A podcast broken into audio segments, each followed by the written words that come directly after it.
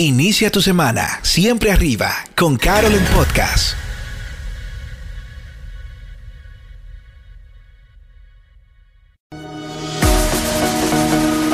Bienvenidos a Carol en Podcast, un espacio diseñado con el fin de que recibas una recarga positiva y de fe para iniciar cada semana. Camino a tu oficina, en tu casa, en el gimnasio o donde estés, escucharás principios para aplicar en tu vida diaria que activarán todo tu potencial y te ayudarán a superar tus límites constantemente. Carol en Podcast, por Carol Germán.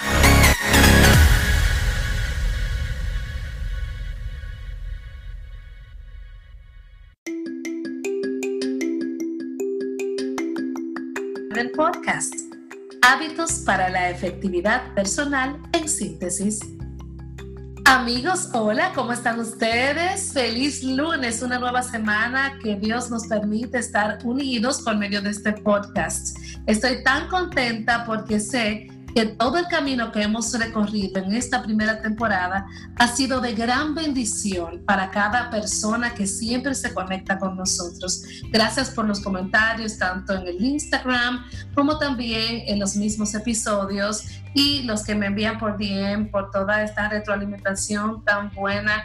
Eh, que gracias a Dios hemos tenido y ustedes que son los que al final hacen posible que estemos unidos cada lunes y por supuesto aquellos que no nos escuchan los lunes, sino cualquier día de la semana, nutriéndose con toda la información y con los expertos que hemos tenido en esta primera temporada. Hoy vamos a cerrar la primerita, esta, la primera temporada de Carolyn Podcast con un tema eh, que acerca de los hábitos. Como ustedes saben, hemos estado conversando eh, sobre todo de hábitos específicos para las personas que quieren desarrollar el éxito en su vida. En este caso, yo quise coronar, como siempre, me encanta coronar con una persona que yo admiro muchísimo. Para mí, mentora, coach, es una diplomática de carrera con 15 años en Naciones Unidas, Japón, Australia ella es conferencista, es consultora de negocios, ella es una coaching activo por la Escuela Europea de Gerencia y es su presidenta también aquí en la República Dominicana. Estudió una maestría en Economía Internacional en Japón y otra maestría en Seguridad y Defensa en Australia.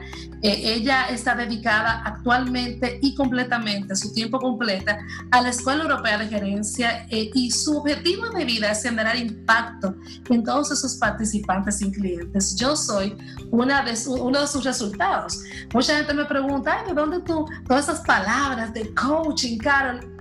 Ahí está la maestra. Estoy introduciendo a Carol en podcast, dándole la bienvenida a Sharon Magno, que está con nosotros. Sharon, bienvenida en este hermoso, en este hermoso día, nuevo inicio de semana.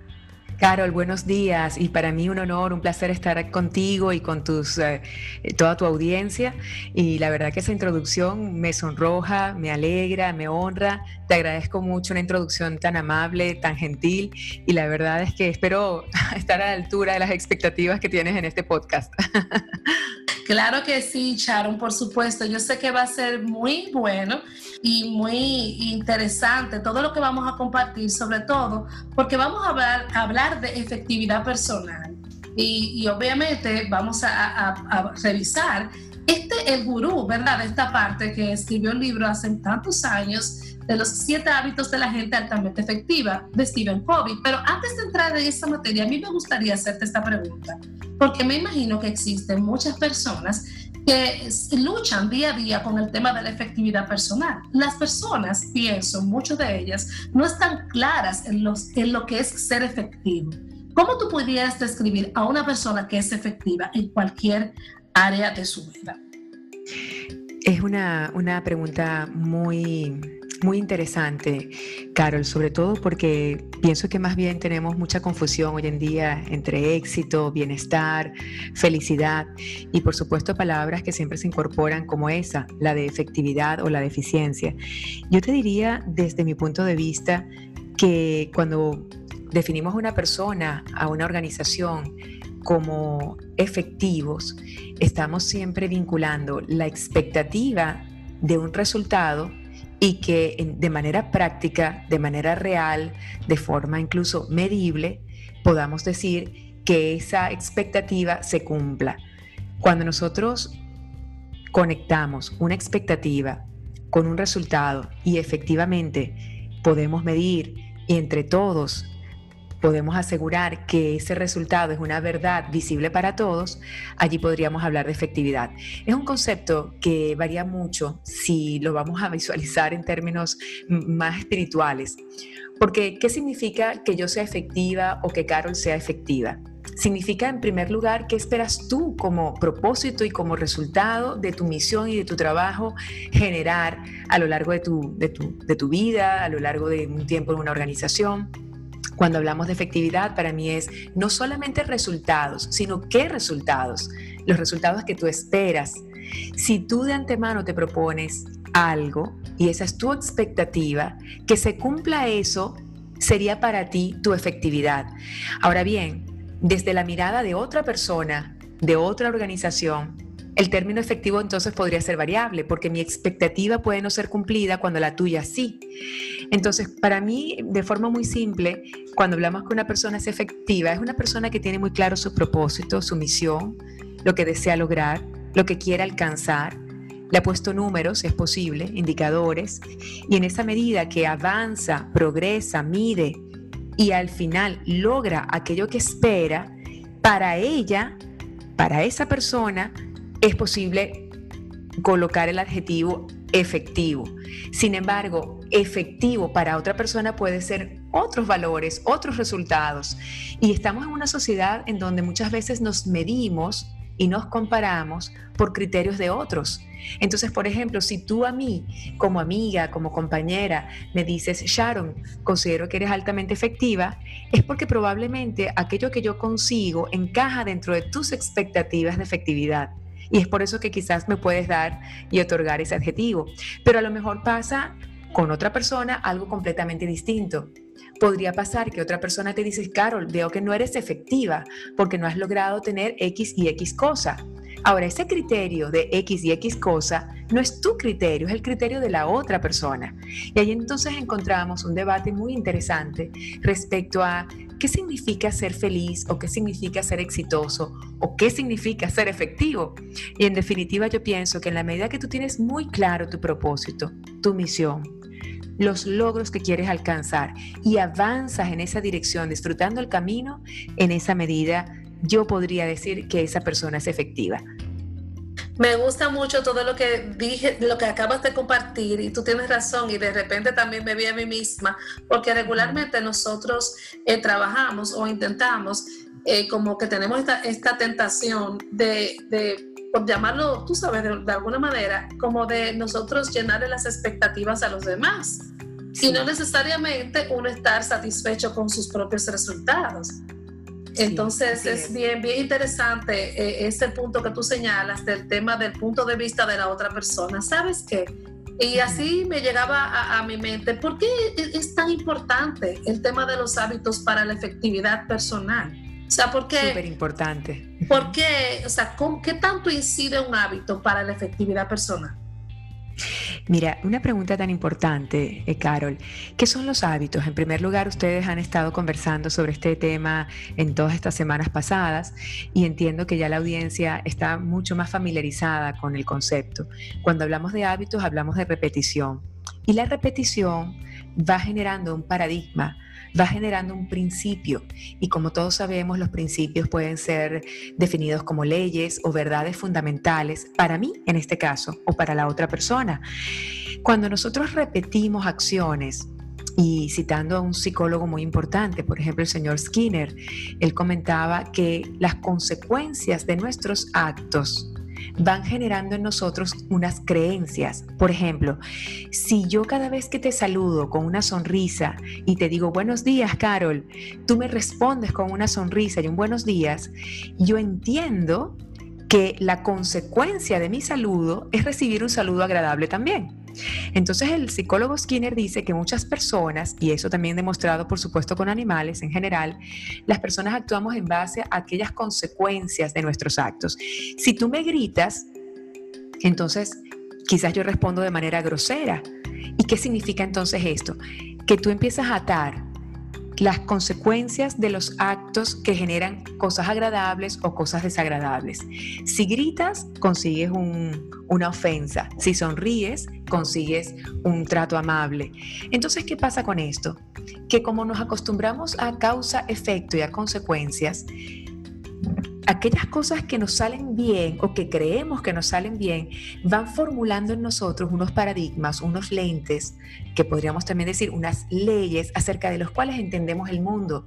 Entonces mira qué interesante esto, Carol. Hay personas que quizás en una primera relación de pareja o con sus primeras experiencias en el ámbito de la educación ejecutiva, o quizás una persona que intenta un proyecto nuevo, ser emprendedor, iniciar un podcast, le sale mal es decir, la consecuencia de su iniciativa no fue positiva y eso genera una creencia, la creencia de que si yo intento algo, sale mal. La creencia de que si yo intento una relación de pareja, sale mal. Cuando empezamos a atribuir verdades absolutas a ciertas consecuencias, eso va marcando nuestros pensamientos y nuestras creencias, a veces para bien y a veces para mal. Entonces, ¿por qué los hábitos son importantes, Carol? Porque el hábito, como lo decimos siempre, se trata de una repetición, repetición de ciertas consecuencias que van esculpiendo, formando tus creencias.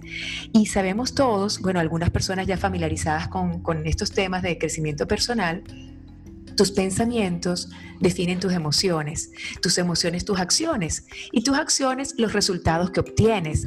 Entonces, ¿qué ocurre? Que cuando obtienes resultados desagradables, y míralo en cualquier ámbito, de pareja, de estudios, de trabajo, imagínate una persona que quiere generar una libertad financiera, generar eh, independencia o autonomía económica y no lo ha logrado hasta ahora. Entonces, ¿cuáles son las creencias que están detrás de ese resultado o de esa consecuencia. Yo no logro generar resultados económicos. Entonces, cuando la persona se aferra a una consecuencia, que sí, sin duda eso ocurrió en el pasado, pero tu pasado no define tu futuro a menos que tú te aferres a esos paradigmas. Entonces, gran reto del crecimiento personal y de todo lo que tiene que ver con el ámbito de la transformación o desplazamiento de nuestros hábitos es que elijamos bien aquellas cosas que repetimos con frecuencia. Porque si tú haces un podcast todos los lunes por la mañana y te preparas e invitas a, tus, a las personas con las cuales vas a compartir este espacio y preparas y sabes que esto impacta positivamente a algunas personas, empiezas a crear un hábito, el hábito de la preparación, el hábito de la entrega de valor a, todas las personas que te escuchan. Ahora, cuando no nos damos cuenta y reflexionamos, ¿cuáles son aquellas cosas que estoy repitiendo? Repito pensamientos negativos, quizás me incorporo a la dinámica del chisme destructivo, quizás me incorporo la queja, a la negatividad, a la posición de víctima. Y cuando eso ocurre de forma repetitiva, trae consecuencias. Esas consecuencias moldean tus pensamientos y tus paradigmas. Y en consecuencia, Carol, y esta es la gran verdad, en consecuencia, lo que obtienes de la vida, los resultados, esa efectividad de la que hablábamos hace un momento, van a estar invariablemente conectadas con tus creencias, con tus paradigmas. Y esas creencias y paradigmas se construyeron por tus hábitos. Por eso todo cambio que aspira a una mejora, trascendental, importante en tu vida, no es un cambio desde el punto de vista del comportamiento. De hecho, ahí ha habido, yo creo que esa es la gran confusión que hay en muchos mensajes motivacionales y muchos mensajes de ayuda.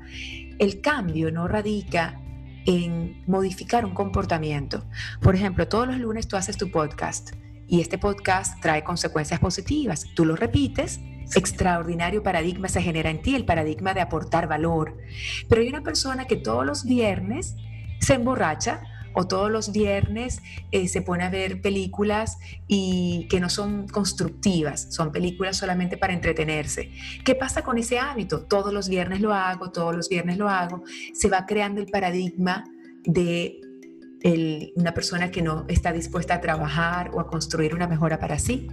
Y ese hábito moldea tu vida.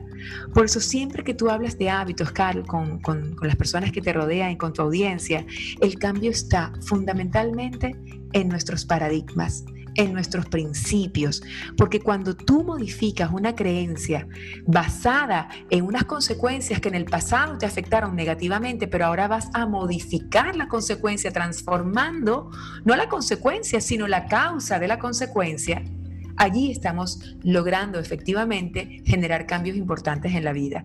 Y eso se resume en esa cadena muy sencilla, Carol, creencias nos llevan a pensamientos. Pensamientos gestionan y de alguna manera influyen en la manera en que nos sentimos y en las emociones definitivamente en nuestros comportamientos. Más de una vez cuando le decimos a alguien, cambia de actitud, ¿qué es cambiar de actitud? Cambiar de actitud es cambiar nuestros pensamientos. En lugar de ver las nubes oscuras, ver que estamos a punto de amanecer entonces, cuando las personas se enfocan en sus pensamientos, en cosas positivas, automáticamente la emoción cambia. Y si la emoción cambia, cambia el comportamiento y en consecuencia los resultados, la efectividad. Lo dejo hasta allí, Carlos. No, no, no, pero es que esto es oro. Tú sabes, Sharon, que son varios episodios que vamos a hacer contigo. Eso es impresionante. Bueno, encantada. De verdad que sí, que es fascinante, eh, de verdad, fascinante escucharte y es así, tienes toda la razón y lo sé porque yo misma también en mi vida lo he experimentado y sé que los oyentes eh, de, este, eh, de este podcast, pues también han vivido experiencias de ese tipo, el tema de las creencias, de cómo se establecen esos paradigmas en nuestra mente, en nuestro sistema de pensamiento, la toma de decisiones con nuestros resultados. Y es, es así, es correcto y maravilloso. O sea, realmente tenemos muchísimos retos por delante. Hablemos específicamente del tema de los hábitos de la gente altamente efectiva, porque ahora que ya hemos hablado de esta efectividad, de la importancia de los hábitos, me encantaría entrar en esos siete hábitos de Kobe. Es un libro que ya muchas personas conocen porque es un bestseller de muchos años, eh, que todo el mundo de alguna manera u otra tiene en, su biblioteca o lo tiene digital. Eh, pero ¿cómo pudiéramos nosotros eh, ir viendo estos hábitos de manera rapidita, picadita y resumida? ¿Y cómo pudiéramos ir implementando algunos de esos hábitos en nuestra vida? Sí, Carol. Bueno, yo encantada de, hablar de Stephen Covey. Me parece que es uno de los libros de esos que generan antes y después. Como tú bien mencionas, muchas personas lo conocen, lo han escuchado al menos, algunas lo tienen en su biblioteca, pero me llamó mucho la atención, Carol. Yo he tenido grupos de trabajo con unos mastermind para revisar y leer conjuntamente el libro y analizarlo y reflexionarlo en torno a nuestra, a nuestra vida. Y siempre me sorprende que los participantes en el mastermind me comentan, Sharon, yo había leído el libro, yo lo tenía en mi biblioteca, tengo 10 años conociendo el libro, pero nunca lo habían Em, analizado a la luz de, lo transformador y constructivo que es. Stephen Covey de verdad fue un mago, fue un gurú extraordinario, es una pena que ya no esté con nosotros en esta dimensión, pero sí podemos hacer un repaso muy rápido, voy a ser breve porque sin duda esto sería como para 10 podcasts, pero para dejar el apetito, para así dejar es, el apetito. Así es. Sí, porque después, después va a haber que organizar algún webinar contigo, etcétera, etcétera. Eso lo vamos a hacer Excelente, excelente. Pero para, para, abrir el apetito, digamos, con relación a este maravilloso libro, decirte que para mí es un honor compartir contigo y conversar sobre esto porque es, es, es un libro realmente muy recomendable, muy recomendable. Yo creo que toda persona, ojalá más temprano en nuestras vidas, hasta desde el colegio, pudiéramos tener acceso a una información tan valiosa. Mira, vamos a hacerlo de forma bien, bien sucinta, ¿no? En aras del tiempo. Lo primero, lo más importante para mí eh, y no solamente Kobe, de hecho quienes estén en este proceso maravilloso de crecimiento y desarrollo personal seguramente han estado en contacto con otros gurús maravillosos como John Maxwell, Simon Sinek eh, y muchos otros que han compartido con nosotros lo importante que es tener un propósito, Carol, tener una misión, tener una visión de aquello que deseamos, aquello que queremos. Como decíamos hace un rato, Carol, muchas veces vivimos vidas ajenas, a veces sin querer y de manera, por supuesto, inconsciente. Nuestros padres nos imponen su visión del mundo. Y siempre con amor, por supuesto, porque son los seres que más, más nos han amado en la vida. Pero cada uno de nosotros viene a la tierra con una misión, y tenemos que descubrirla. Yo pienso que esa es parte de, nuestra existencia y, y, del porqué de nuestra vida en la Tierra.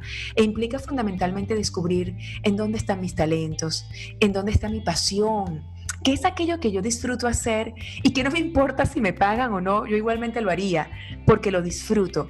Cuando cada uno de nosotros descubre eso, y algunos puede ser el arte, para otros puede ser la ingeniería, para otros puede ser educar a otras personas, pero en definitiva, tener claro para qué, por qué, quién soy. Y el quién soy no está definido por mi puesto de trabajo, por lo que yo estudié, por mi nacionalidad, por mi cultura, por mi religión. No, no, no, no. ¿Quién soy?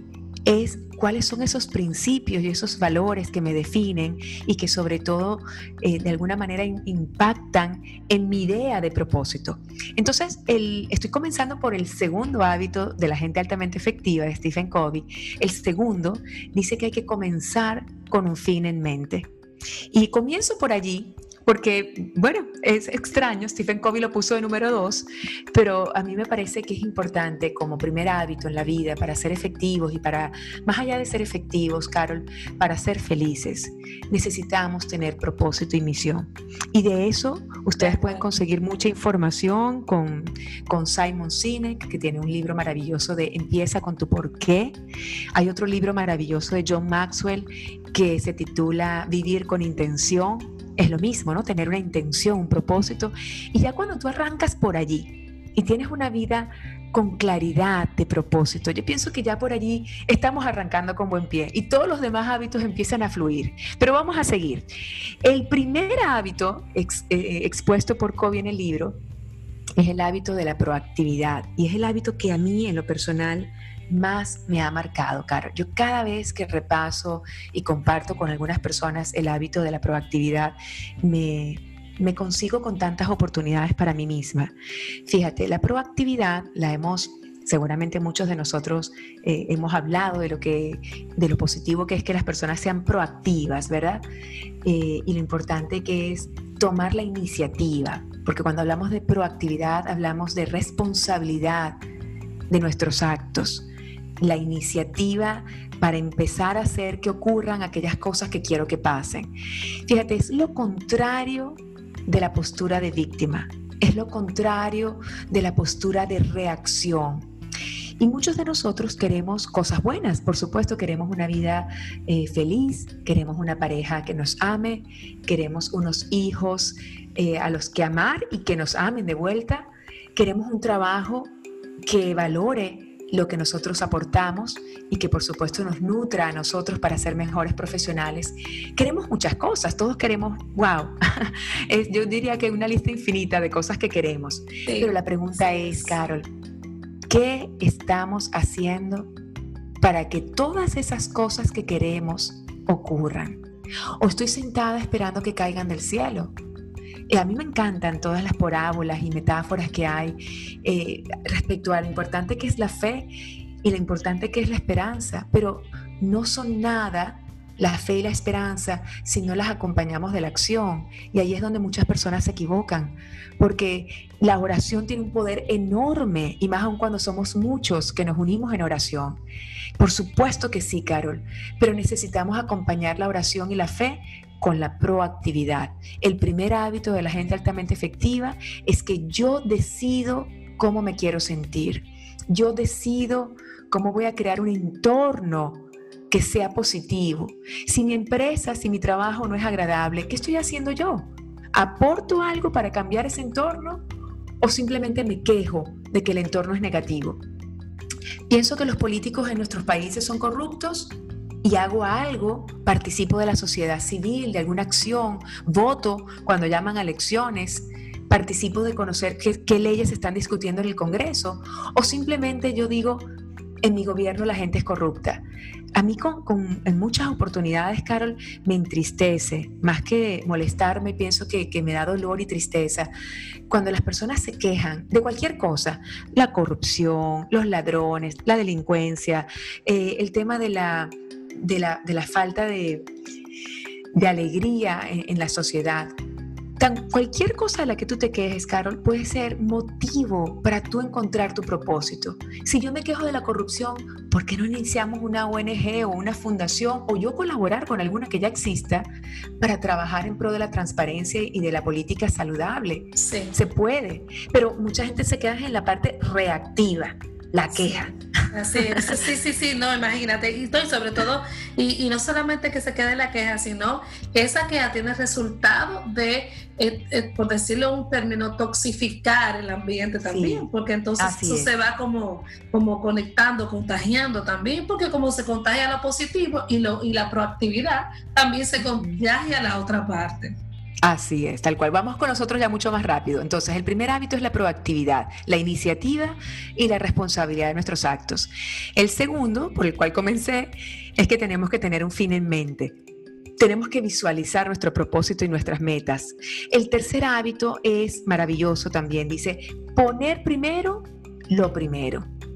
Y es un hábito que está orientado a la productividad, a la efectividad, a la disciplina, a la consistencia, Carol. Si hay algo en lo que muchos de nosotros fallamos, y yo, yo tengo ascendencia japonesa, como tú sabes, siempre he, he tratado de abrazar el concepto de la disciplina, porque sé que las personas exitosas y felices son personas que tienen la capacidad para lograr disciplina y consistencia. El tercer hábito que te dice poner primero lo primero es que si tú tienes claro lo que quieres y además eres proactivo, entonces en el día a día, con tus 24 horas que todos tenemos el mismo tiempo, haz lo que tienes que hacer. Pon primero lo primero. Muchas veces en nuestras agendas diarias, a pesar de que tenemos anotado las cosas que debemos hacer, dejamos de último lo más importante. Y, y, ese hábito nos dice, analiza y reflexiona lo que tú quieres hacer, lo que quieres lograr y pon de primero lo más importante, no lo urgente, sino lo importante. Y es un hábito además que nos eleva a nivel de resultados y a nivel de productividad. Pasamos al hábito 4, es un hábito además eh, muy humano, de mucha cooperación, de mucha colaboración. Me encanta este hábito porque nos lleva ya al ámbito social, organización, familia, por supuesto, como primer elemento de sociedad. Es el hábito de pensar en que todos tenemos que ganar, pensar en ganar, ganar. Es un hábito maravilloso, Carol. Me encanta, sí. Porque fíjate, desde pequeños a veces en algunos colegios, en algunas dinámicas, nos impulsan mucho la competencia destructiva.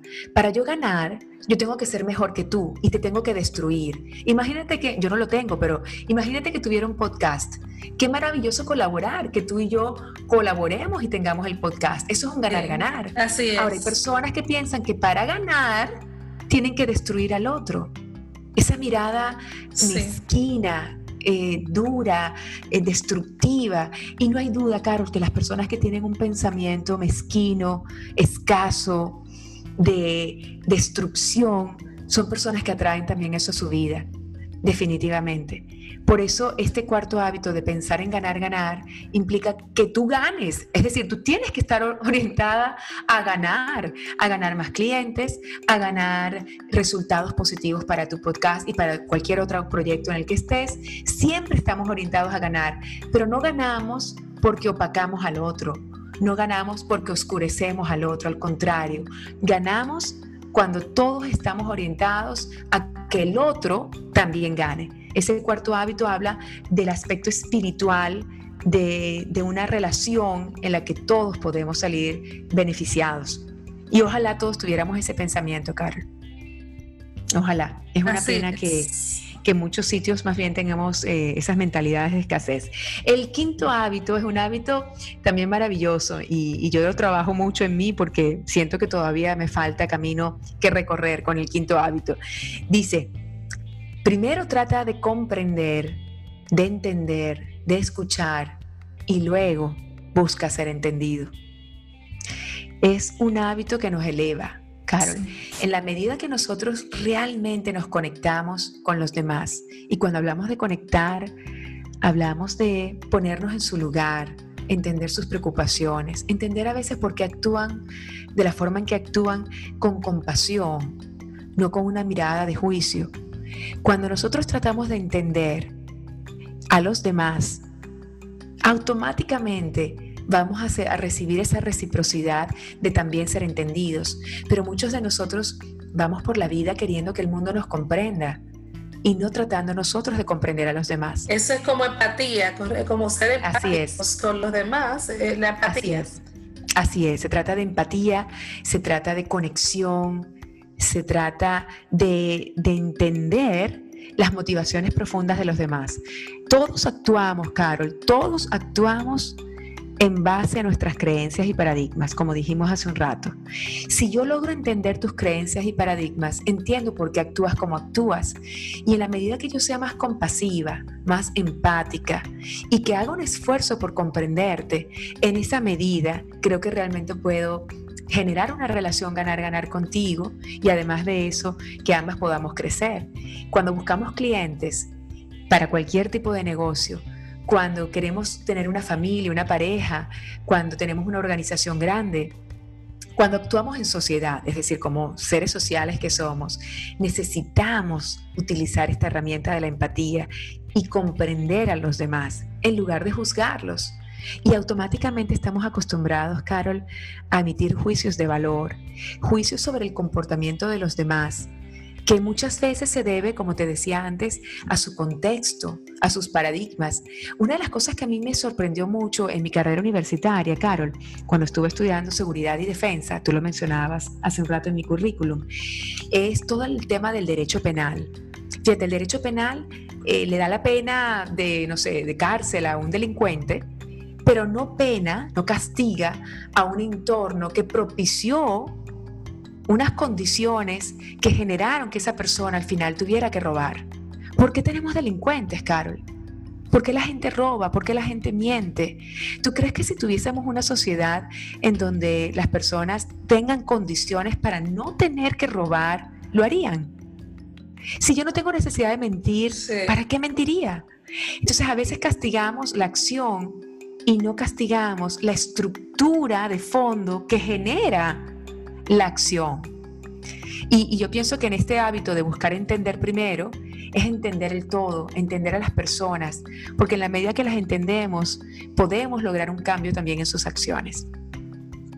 Es un hábito bien interesante. Y vamos al 6, ya nos quedan solo dos. El 6 es generar sinergia, es cultivar la habilidad y la actitud para valorar lo diverso, lo diferente por ejemplo, cuando trabajas en equipo necesitas estimular la innovación y la creatividad.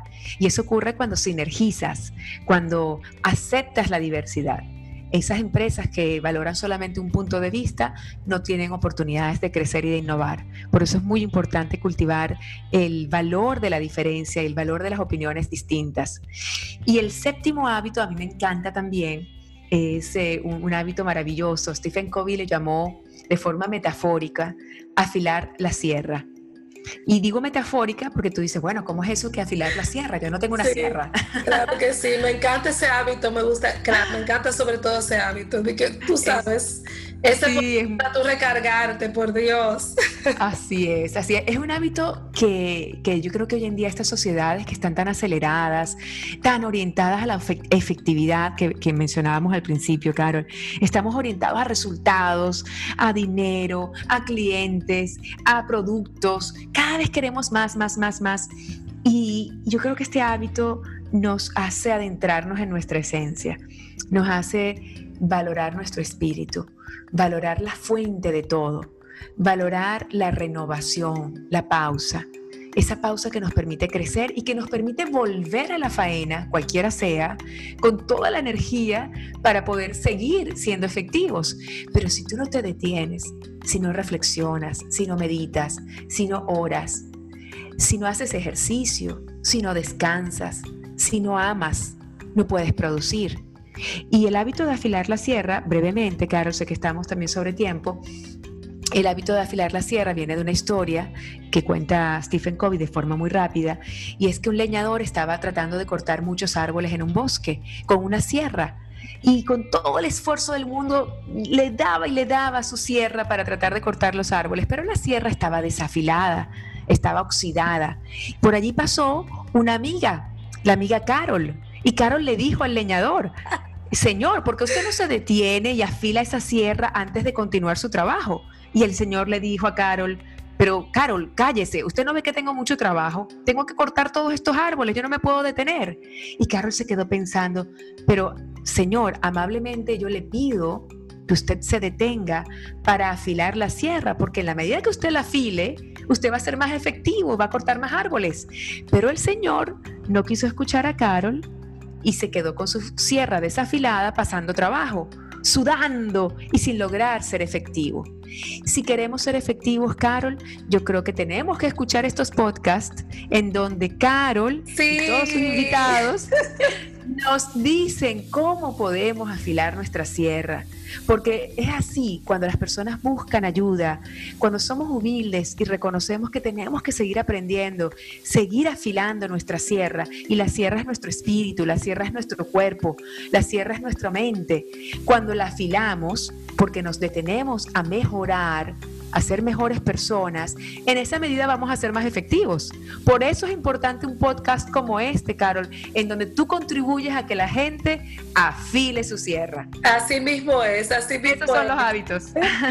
Así mismo es. A mí me fascina hablar de ese tema de los hábitos y de específicamente este tema ya a manera de cierre de los siete hábitos de la gente altamente efectiva, porque como tú decías desde el inicio, todo el mundo quiere sus resultados, todo el mundo quiere buenos resultados, nadie, nadie realmente quiere quedarse estancado en su vida todo el mundo quiere avanzar y yo sé que las personas que escuchan este podcast, todas, quieren avanzar en su vida, tanto espiritual como su vida profesional, en su vida de familia, en todo lo que hacen, emprendiendo negocios, emprendiendo proyectos. Entonces, todos estos tips hacen que las personas puedan eh, tener el interés de reinventarse y proveerles, por supuesto, las herramientas para que lo hagan. De verdad que a mí me encantan todos los hábitos porque el tema de ganar, ganar, viéndolo como tú lo hablabas, es esa mentalidad de abundancia que también uno tiene, de, que tengo y también me gusta que, o sea, yo recibo lo de, de la bondad de la otra persona y yo también doy la bondad de la otra persona.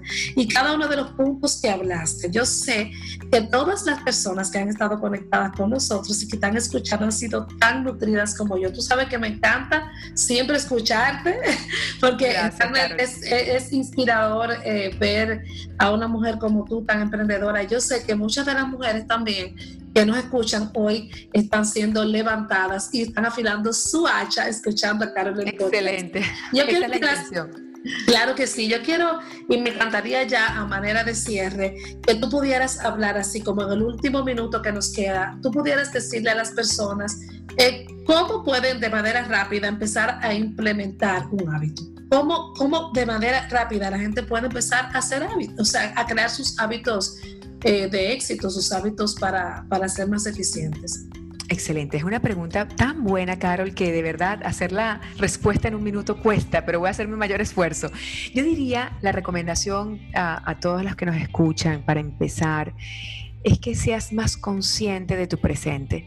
Cuando haces algo, cuando dices algo, cuando actúas, si tienes la conciencia para pensar, yo hoy, en este momento, voy a hacer lo mejor que pueda hacer, la mejor persona posible. Yo estoy en este podcast, Carol, contigo, y yo solamente estoy pensando en ti, en tu audiencia y en dar lo mejor de mí. Yo no estoy pensando en lo que voy a hacer dentro de una hora o dos, estoy pensando en el aquí y en el ahora. Yo invitaría a toda nuestra audiencia a que sea más consciente de su presente y trate de ser su mejor versión. Si nosotros nos acostumbramos a autoexigirnos, a ser más amables, a ser más amorosos, más generosos y a dar lo mejor de nosotros en cada segundo de nuestra vida, estamos al mismo tiempo apuntalando nuestra eternidad, nuestro futuro, porque el futuro se construye del presente, Carol. Y la iniciativa o el primer paso para construir hábitos efectivos es ser lo mejor que podemos ser hoy. Y eso implica hoy dejar atrás la queja, dejar atrás la crítica, dejar atrás el chisme, ser consciente que cuando hablas, tus palabras sean para levantar a los demás, sean para aportar, para ayudar, para ayudarte a ti mismo, porque el primer diálogo importante no es ni siquiera con el otro, el primer diálogo importante es lo que tú te dices a ti misma, a ti mismo.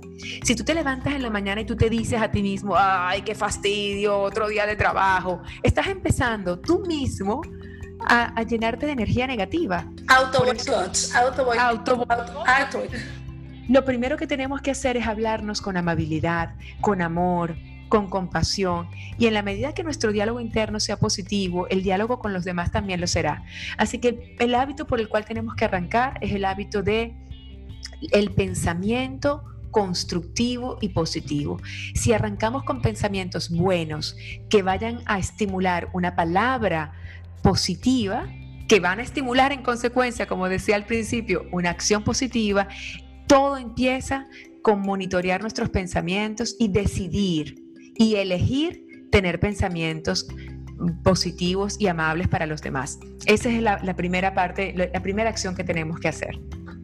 Me encanta muchísimas veces. Sharon, quiero darte tantas gracias por haber estado conmigo en Carol Podcast y con todos eh, los que nos están escuchando desde todas las partes del mundo en este día. Quiero que por favor menciones tus redes sociales para que todos te empiecen a seguir y también Gracias, Por supuesto, la tuya era de la escuela, de la cual también, pues obviamente, soy diplomada en coaching activo. La gente claro, por supuesto, por supuesto.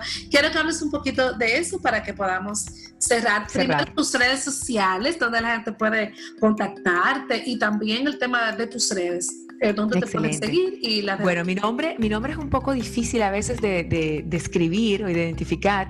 Mi nombre es Sharon, se escribe con S, S-H-A-R-O-N, Sharon, termina en N, y mi apellido es un apellido fácil porque es como la palabra mano, pero tiene dos Ns. Entonces, mi nombre completo es Sharon Mano con dos Ns y así me consiguen en todas las redes, en Facebook, en Instagram, en LinkedIn, uh, en Twitter por todas esas redes van a conseguir a Sharon Manno.